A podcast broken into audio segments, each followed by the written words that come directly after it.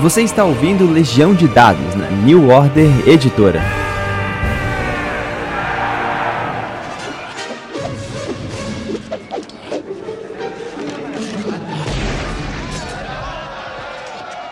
Saudações, narradores e jogadores. Meu nome é Pedro Borges e essa é Legião de Dados, seu intervalo da vida real para falar sobre RPG.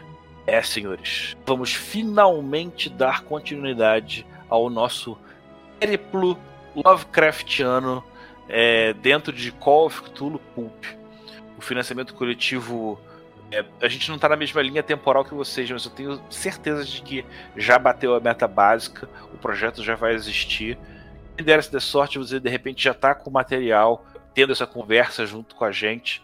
E, cara, para continuar a conversa, eu tenho que chamar esse mesmo cara, Luciano Paulo Gil, cara, o cara do mundo tentacular.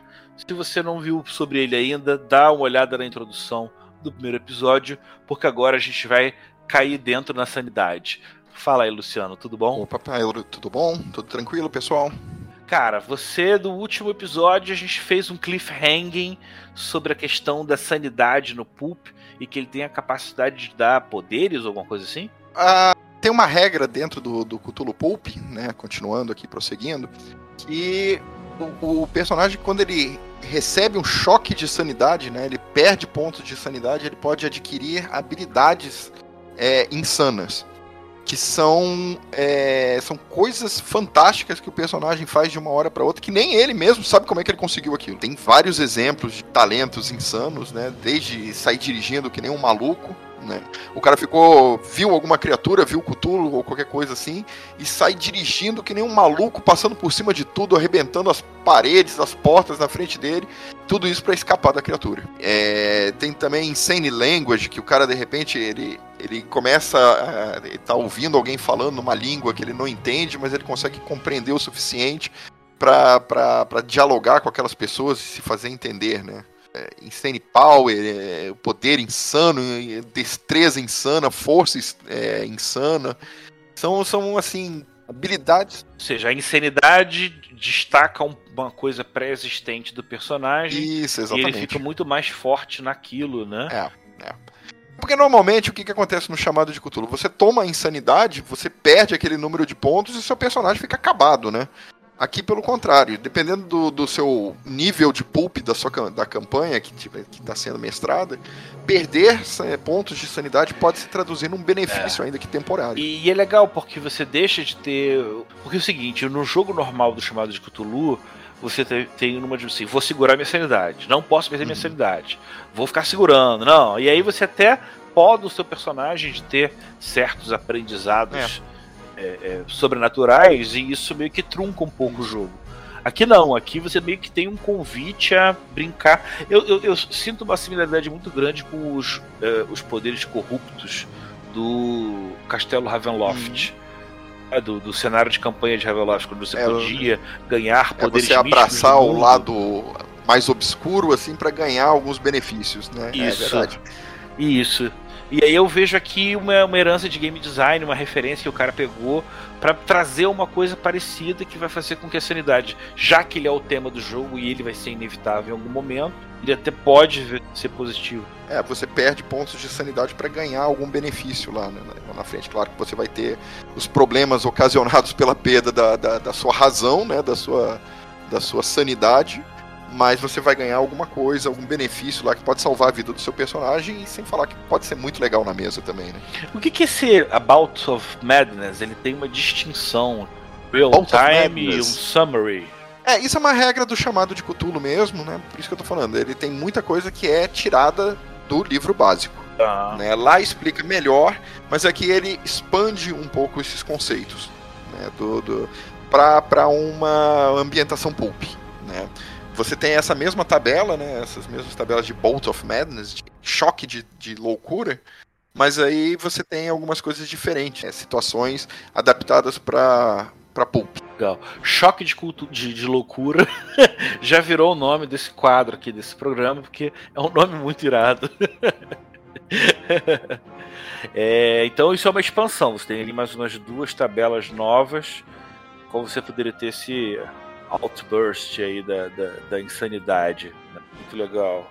Ele desenvolve um pouco mais a regra de sanidade desse, desse livro. Não, nesse ponto fica aí, né?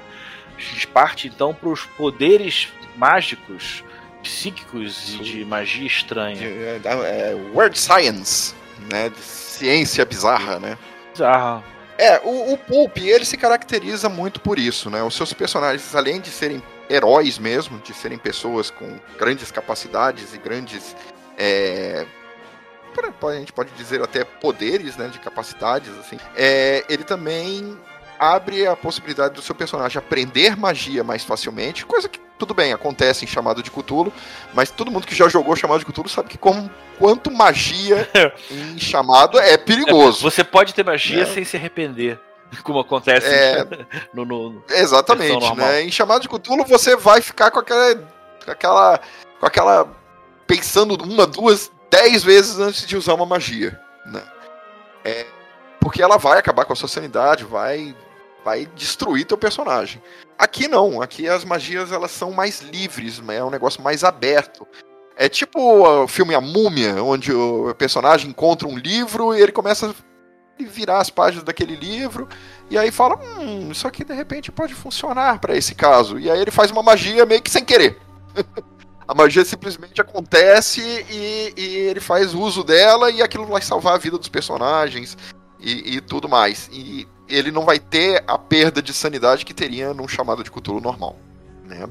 Aí você tem também aqui dentro os poderes psíquicos, que são basicamente as capacidades do seu personagem de mover coisas com o poder da mente, é, piro, é, pirocinese, que é utilizar seus poderes para começar incêndios, pegar fogo nas coisas, psicometria, que é um dos meus um dos personagens lá da, da campanha que eu estou narrando no Máscara de Nyarlathotep tem esse poder, é segurar um objeto e conseguir ler aquele objeto, qual é a história dele, quem manipulou ele, quem mexeu nele, etc. Fica bem legal. Aí tem clarividência, tem mediunidade, telecinésia, tudo isso é opcional. O, o mestre pode dizer, não, eu não quero que tenha a possibilidade de usar isso isso campanha. entra mais uma vez naquela distinção lá do, do, do, do pul é, o, do pulpômetro. É, pulpômetro. É isso.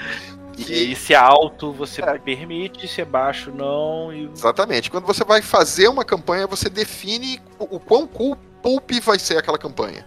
Mas antes é. que você fique empolgado aí que tá ouvindo o programa e já pensando que o seu personagem vai ter mil poderes, isso aqui é chamado de Cthulhu. Então você também pode se ferrar muito feio, né? Ah, sem Tem uma, uma tabela de falhas aqui de lançamento que é surreal. Você pode chamar um, um, um raio que pode matar um aliado seu você pode. Não, é, é, seus nem, cabelos nem é ficarem é brancos. Cabelos ficarem brancos. Você pode começar a feder a enxofre. É. Você pode fazer com que sangue chova céu por um D6 turnos. É, é, uma criatura do Mitos pode aparecer acidentalmente. Aí você abre um portal. aquela coisa assim, você tenta fazer uma magia e de repente abre um portal sem querer, aparece uma criatura. Isso é muito pulp, né? É, muito é. maneiro. E tem finalmente o, o, Ciência Bizarra, né? O Weird Science. Que são uhum. aqueles objetos, aquelas coisas que, que na literatura pulp chama de gadgets. Né? Isso. Que são máquinas assim modernas é, para o padrão dos anos 30, né? Que eram capazes de fazer coisas assim, era eram cientistas que criavam, vamos dizer, a, a mochila do Rocketeer, que é aquela mochila jato, né, que tem um foguete atrás, né, jetpack, né, que eles chamam. Isso. É, então, você pode fazer um avião que de repente abre portais, né, abre um portal na frente, assim, ele tem um, um aparelho na frente que faz com que a viagem fique mais curta, porque ele abre um portal né, entre um ponto e outro a quilômetros de distância. Né, você tem uma hum. arma de laser, né, então, um teleportador que pode misturar sem querer o DNA de, viajante. De, com, outro, com criaturas, ou seja lá o que for. Raio da morte do Tesla, né? Aquele raio é, mortal, assim, que você fulmina inimigos a quilômetros de distância. Quer dizer, tem alguns objetos, assim, tem vários exemplos desses objetos no, no, no, no próprio livro, né? Que ficam só condicionados ao tipo de campanha que você quer fazer. Né? Se o mestre falar, olha, pessoal, tá aberto tudo isso aí, pode usar à vontade. É. Então, você, você abre a possibilidade de você enfrentar um Baiaque com uma arma de raios. Né? É.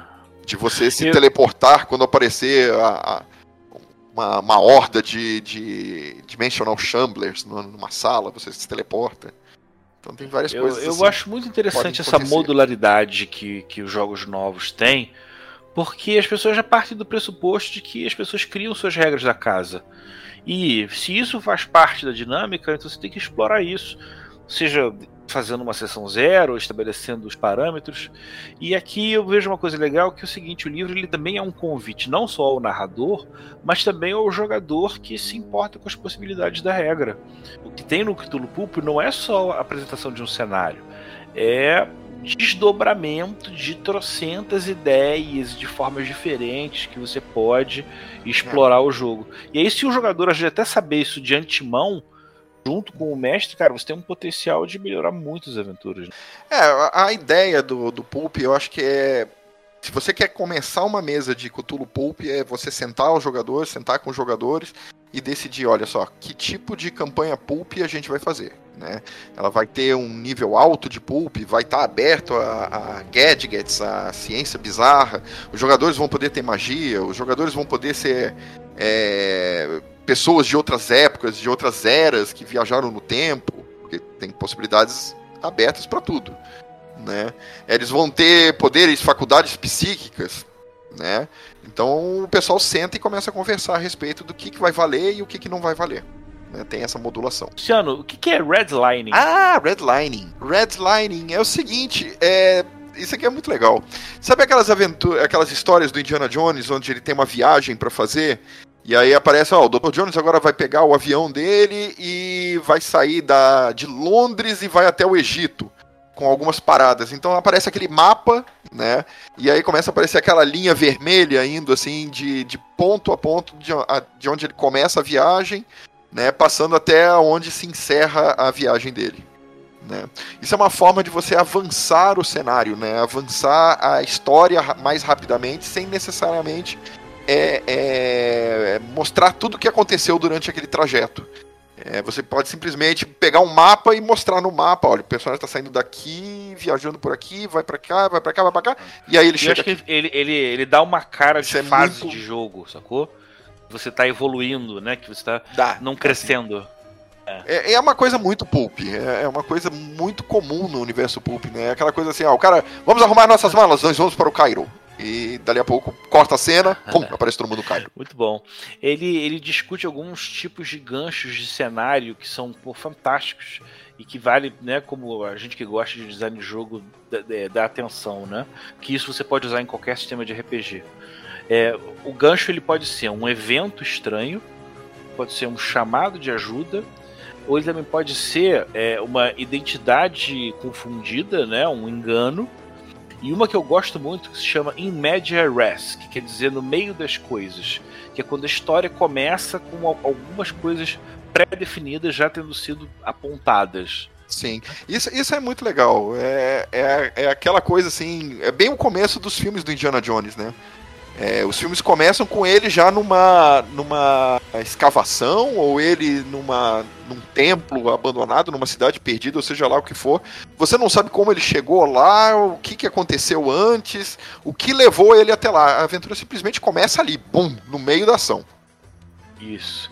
E aí ele, você também pode ter uma aventura que tem um gancho de informação, que você descobre alguma coisa e algo importante deve ser feito em relação a isso. Você tem de um crime que tem que ser solucionado. E se a gente está falando aqui de elementos mais baixos de, de roteiro, tem uma das coisas que eu achei mais fantásticas, cara, que é um gerador de MacGuffin. Que ele define aqui o seguinte, que a maior parte das aventuras, elas na verdade são uma necessidade de levar um objeto qualquer, aí ele inventou esse nome MacGuffin, porque ele é importante para algo. E nas histórias é muito engraçado porque a história nunca é sobre o MacGuffin de verdade, é sobre os personagens. Então ele funciona como uma, uma, uma isca narrativa em que todo o resto vai ser puxado pelo MacGuffin e aí você sim tem mais dificuldade de perder a, a, a, a chance de ser bem interpretado, de entenderem o seu, a sua evolução. Só que o MacGuffin ele é uma coisa muito ampla, né? Ele não precisa ser é, é, é, necessariamente uma coisa física. Ele pode ser uma pergunta, né? Um, tipo, quem matou não sei quem. Isso por si só a gente já pode valer como, como um MacGuffin, né? E mais uma vez, um cara lá da Caos citou com carinho e fez 20 ideias diferentes de MacGuffin, colocou lá para você não ter que ficar queimando a sua mufa, né? E acho que tem um ponto que vale destacar. É, cada vez mais as, as pessoas entendem a necessidade de você ter menos preparativo possível. Né? A gente tem uma tradição meio que orgulhosa ainda de que o preparativo é tudo, a preparação é tudo, e às vezes o mestre dá mais atenção a essa preparação que acontece efetivamente no grupo de jogo. Né? A ponto de ter sistemas inteiros que trazem essa parte de criação de trama para ser dividida pelos jogadores, que alguns até PBTAs podem criar coisa em, em, relação a isso. Mas essa, essa discussão sobre possibilidades de história, mais uma vez eu destaco porque eu acho que o jogador Cthulhu também vai poder aproveitar esse livro. Porque ele também vai poder discutir a, a, as diferentes formas de explorar esse, esses, é, estrocos, é, né? É, é, eu, eu, gosto muito de livro que dá essa. abre um leque de opções, né? Do que tanto para o jogador quanto para o mestre, né? Se você lê o livro bem, você pode começar a jogar sem ter que preparar nada, nada. Só dá atenção, dá espaço para que os jogadores trouxerem, você mistura o que eles estão trazendo, porque você interpretou do livro. Boa, não precisa ficar preparando muita coisa não. Às vezes preparar demais te tira do, do, de uma integração com os jogadores e aí você tende a valorizar mais o que foi preparado do que foi criado coletivamente junto grupo. Sempre quando o grupo consegue oferecer, entregar mais coisa, você tem mais envolvimento por parte deles. Bem, regras clássicas para fazerem vilões recorrentes, né? Que é uma outra característica bastante comum do Pulp. Coisa muito comum dentro do Pulp é você ter um vilão especialmente detestável. Né? Todo, praticamente. É tipo Belloc do, do Indiana Jones né? Ou a, a Múmia dentro do filme da Múmia. É. Que esses são os filmes, por definição, pulp, né? Que, é. que vem na minha cabeça sempre. Aquele cara que você acha é. que morreu da última vez, mas de alguma forma ele. É o momento You again, você de novo. Né? você encontrar aquele arquivilão dos, dos, dos jogadores. Isso é muito legal. Né? E, e, aqui ele investe muito nesse, nesse negócio clássico, né? De você ter um vilão que todo mundo detesta odiar. É, quer dizer, todo mundo adora odiar. Você, ele dá uma explicadinha também sobre o conceito do, flick, do cliffhanging, né? Que, se eu não me engano, surgiu no Pulp, né? Como é que é isso? Sim. A, a ideia do cliffhanger era o seguinte: como as, como as histórias eram histórias é, de muitas vezes que tinham é, acontecimentos e tal, tinha uma continuidade. Você queria forçar o jogador, o, os leitores, a comprar a revista seguinte. Né? Então você terminava a história com os personagens dentro de um avião e o avião mergulhando, é, prestes a cair numa ilha e ninguém sabendo o que vai acontecer lá embaixo. Né? Então você. A história terminava naquele ponto para continuar no mês seguinte. Então, isso eles traduzem, trazem isso para o jogo né, fazendo com que a aventura ela termine no momento chave, assim, aquele momento de maior tensão e ninguém sabe exatamente o que, que vai acontecer na aventura seguinte. Uma maneira de você ficar preso e querer saber, ficar ansioso. É, você querer ficar ansioso, né? O que, que, que vai acontecer a seguir? Bom, só, só mês que vem para saber. Muito legal como ele explora isso, né? Como funciona a recompensa, e o que nos leva à introdução do capítulo de história, eu que como pesquisador sou apaixonado, que fala mais amplamente sobre os anos 30. É, os anos 30, por, por definição, são a época pulp, né? São, é, é a época em que, não apenas porque os livros pulps começaram a ser editados com maior sucesso na década de 30, mas porque os anos 30 eles são uma época propícia para isso. Né? É, é, os anos 30 são aquela época assim da Grande Depressão, que tava varrendo o mundo inteiro. Isso que eu acho é, legal, histórica. Né? Isso que é fantástico. Ele tem um recorte, acho que acho que nenhum outro, bem, não sei, uhum. tem que ver caso a caso, mas ele tem um recorte muito específico, né, que é com a depressão.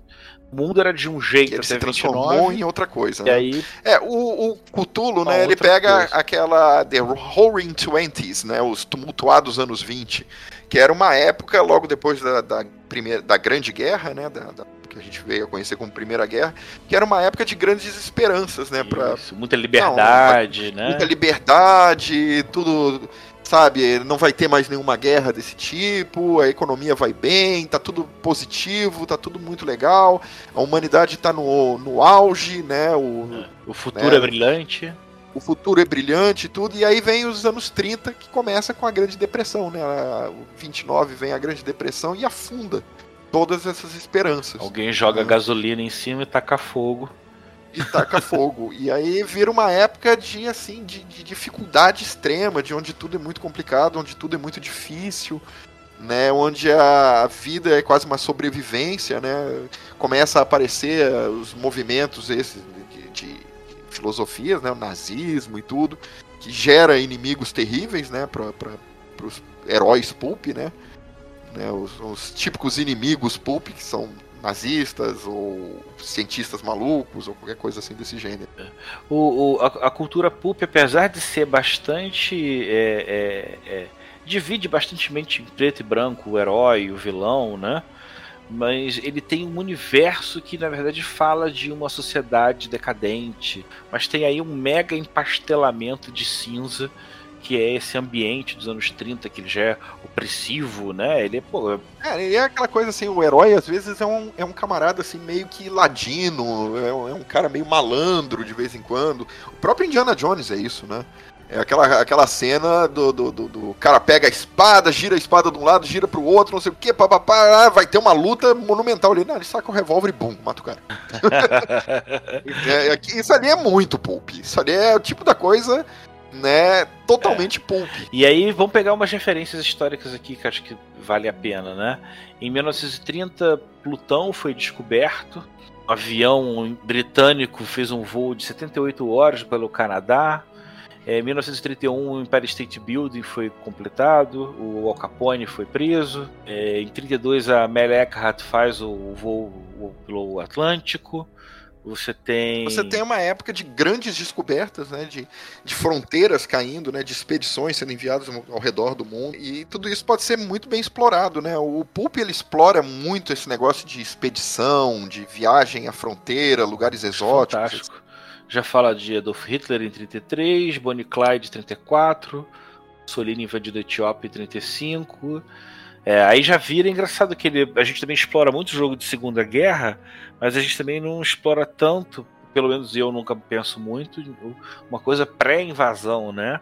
Quando a coisa começa a ficar ficar feia antes de ficar feia de verdade. É, porque teve aquela época do pré-guerra, né? Que era uma espécie de guerra fria, né? É, as pessoas sabiam que os nazistas eram maus, não sabiam exatamente o, o, grau de maldade deles, mas todo mundo sabia que alguma coisa ali estava cheirando mal. E você tem também guerra, é, é, a guerra civil na Espanha.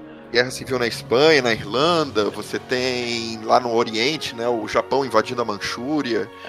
Né, você tem muita coisa é, aberta é. que você pode usar, né? Ou seja, é, é os anos 30 foram uma época assim motivadas, né, pela, pela Grande Depressão, foi uma época que vários países acabaram assumindo, assim, fazendo, é, invadindo, fazendo ataques, declarando guerras, etc. Né?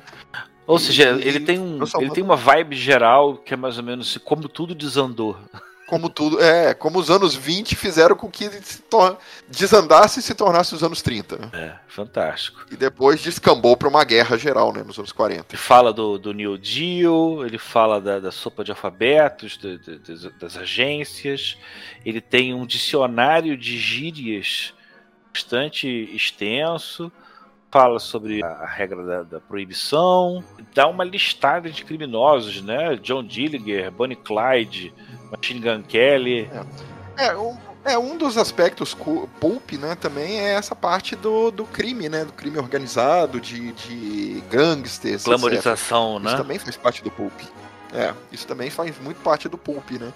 Os, os, os heróis que na verdade são meio que vilões também, né? O cara que ladrão de banco, né? Esse tipo de coisa. Foi muito glamorizado nessa época fantástico, falando de agricultura, falando de entretenimento. É, ele tem algumas referências de filme, né? É. Porra, muito bom. É, eu esqueci de citar o King Kong, né? Que também é outro filme pulp por definição, né? macaco gigante, terra exótica e... e, e junto com ele todo aquele clássico, aqueles monstros clássicos de terror, né? Frankenstein, Drácula, aí vem Scarface, o Homem Invisível, tempos modernos do próprio Chaplin também, poxa, pega demais esse, né? O livro ele é um mergulho não só em termos de game design, tem muita coisa que já foi feita ali, mas ele também tem um material complementar como enciclopédia mesmo. É Isso. É, ele, ele é o livro, por essência, é, é o livro de, chamado de Cthulhu para os anos 30. Se você não quiser situar o seu jogo é, apenas nos anos 20, você pode jogar ele nos anos 30, a sua campanha de chamado de Cthulhu, nos anos 30, é, mesmo que você não queira usar o Pulp. Né, você tem esse suplemento, ele te oferece uh, várias ideias de como é que era os anos 30. Como se ainda não bastasse, cara, ele ainda apresenta pra gente um elenco de apoio de vilões e personagens mais característicos. Naquele formatinho clássico, né, do, do a fotinho do personagem, né? Tem muita gente que acha que, que começou com o, o Vampire, é que começou isso, nada. O chamado de Cthulhu já fazia isso muito antes do Reinhagen ter publicado o primeiro é, livro. Te dá todos os personagens ali, você usa o que você quiser, né? Legal, tem o Silas Caravaggio, que é um cara que tem uma máscara de metal no rosto. É bem pulp, né? Completamente pulp. O Imperador de Jade. Imperador de Jade, que é uma espécie de, de Fumanchu, né? Emissário, que é um lutador de artes marciais. Caraca, não é só um terrível professor Cobalto. Cientista amigo. Sensacional, cara. Pô, já tem. Você não precisa nem criar personagem, cara. Porque você tem um cara meio humano, meio shogoff, cacete. Tem The Raven, que é uma espécie de sombra misturado com Batman da vida. Que é bem aquela, aquele estilo de super-herói pulp, né? É, cara, Tá boa, só. O cara de chapéu, sobretudo e máscara, né? Você não precisa realmente preparar nada, cara. Se você inventar de fazer um personagem, você vai estar deixando de usar uma seleção fantástica. E, cara, não pode deixar de aproveitar. Esse Raven, então, putz, grila, que isso, eu quero jogar com ele já. Me lembra aquele Sandman, né? O, não o Morpheus, né? Do, o Sandman é aquele com máscara de gás. Do resto do material, você já chegou a jogar alguma dessas aventuras aqui? Já, é, o livro ele se encerra, né? A gente tá no capítulo 10 dele. É, esse capítulo 10 justamente começa as aventuras. Né? São quatro aventuras prontas. O livro, além de todo esse material, ele ainda possui quatro histórias prontas, que começam na página 135 e vão até 230, eu acho. Então tem mais de 100 páginas, não 240, 250. Tem mais de 100 páginas com é, divididas em quatro aventuras. Eu dessas quatro eu mestrei duas delas, né? Porque logo depois eu quis começar a campanha, então acabei acabei deixando as outras duas de lado. Essa de Disintegrator eu já mestrei, é muito boa. A Disintegrator ela se passa é, em um leilão onde um cara oferece para para várias pessoas interessadas, grupos, né, de pessoas interessadas, para comprar uma arma letal. É uma arma que vai mudar como nós conhecemos o mundo. Caso, o desintegrador. E aí os investigadores são pessoas que são que estão nesse nesse leilão onde o cara vai fazer uma demonstração da arma e onde e onde diferentes grupos estão se organizando para comprar, roubar, é, destruir, ou seja lá o que fazer o que com essa com essa arma que poderia mudar o mundo. Obviamente, ela tem alguma coisa de mitos na história. Né? Eu não vou dizer o que, que é para não estragar. Mas só a situação, né, de você pensar na, na, na disputa sobre a tecnologia e como é que essa, essa é, mitologia é, se desdobra. Muito legal. Essa foi a primeira aventura pulp que eu fiz. É, foi, foi, bem interessante. Muito embora o grupo é, que jogou essa aventura, eles ainda não, eles tivessem vindo do chamado de Cthulhu, então eles não tinham pego ainda é, o estilo pulp. Eles estavam muito reticentes de tomar aquelas ações mais impulsivas. Como é que a gente vai fazer? Vamos tentar roubar o negócio? Vamos tentar fazer isso e tal? E aí deixaram meio que passar algumas chances. Mas mesmo assim foi uma aventura muito legal. Ou, ou, a possibilidade de você jogar mais solto nessa versão do chamado, não é à toa que esse prêmio, esse jogo ganhou, esse suplemento ganhou prêmio, né? É, depois a gente tem Esperando pelo Furacão, né, que é uma aventura que se passa numa ilha, onde vai acontecer um grande furacão e coisas estranhas vão estão causando esse furacão e são uma fachada para coisas ainda mais destruidoras que estão tentando.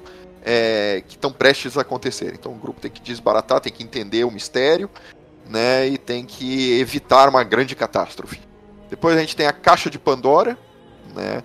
Que é também sobre um artefato ancestral. No caso, a lendária, a lendária Caixa de Pandora mesmo. Segundo a lenda, a mitologia, né? Ela foi de onde escaparam todos os males do mundo. Os investigadores eles têm que descobrir se aquela é realmente a Caixa de Pandora e como evitar que ela caia em mãos erradas. Né? Isso é, também é outro clássico pulp, né?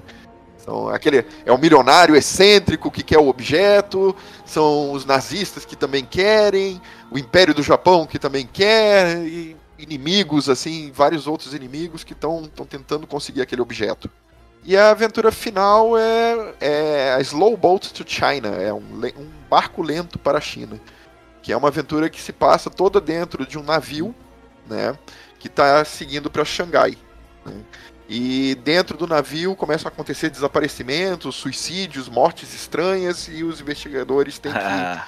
tentar descobrir o que está acontecendo a bordo. Né? Investigar, descobrir quem é que está matando as, as, pessoas, se tem um assassino realmente a bordo, Cara, o que está acontecendo. Fantástico. Fantástico. É, todas as aventuras daí tem aquele, aqueles handouts, tem aqueles recursos do narrador, é, são muito bem feitos. A quantidade de material é, é surreal, assim, não é à toa que é é, é para um livro de menos de 300 páginas, ele tem muito material. Ele é muita coisa. É um pouco menos da metade. Antes da gente fechar, queria só dar um gostinho mais no gosto da, na, na boca do pessoal, justamente sobre uhum. a Serpente de Duas Cabeças. Cara, ela é a primeira campanha do Pulp Cthulhu, né, dentro do universo Pulp.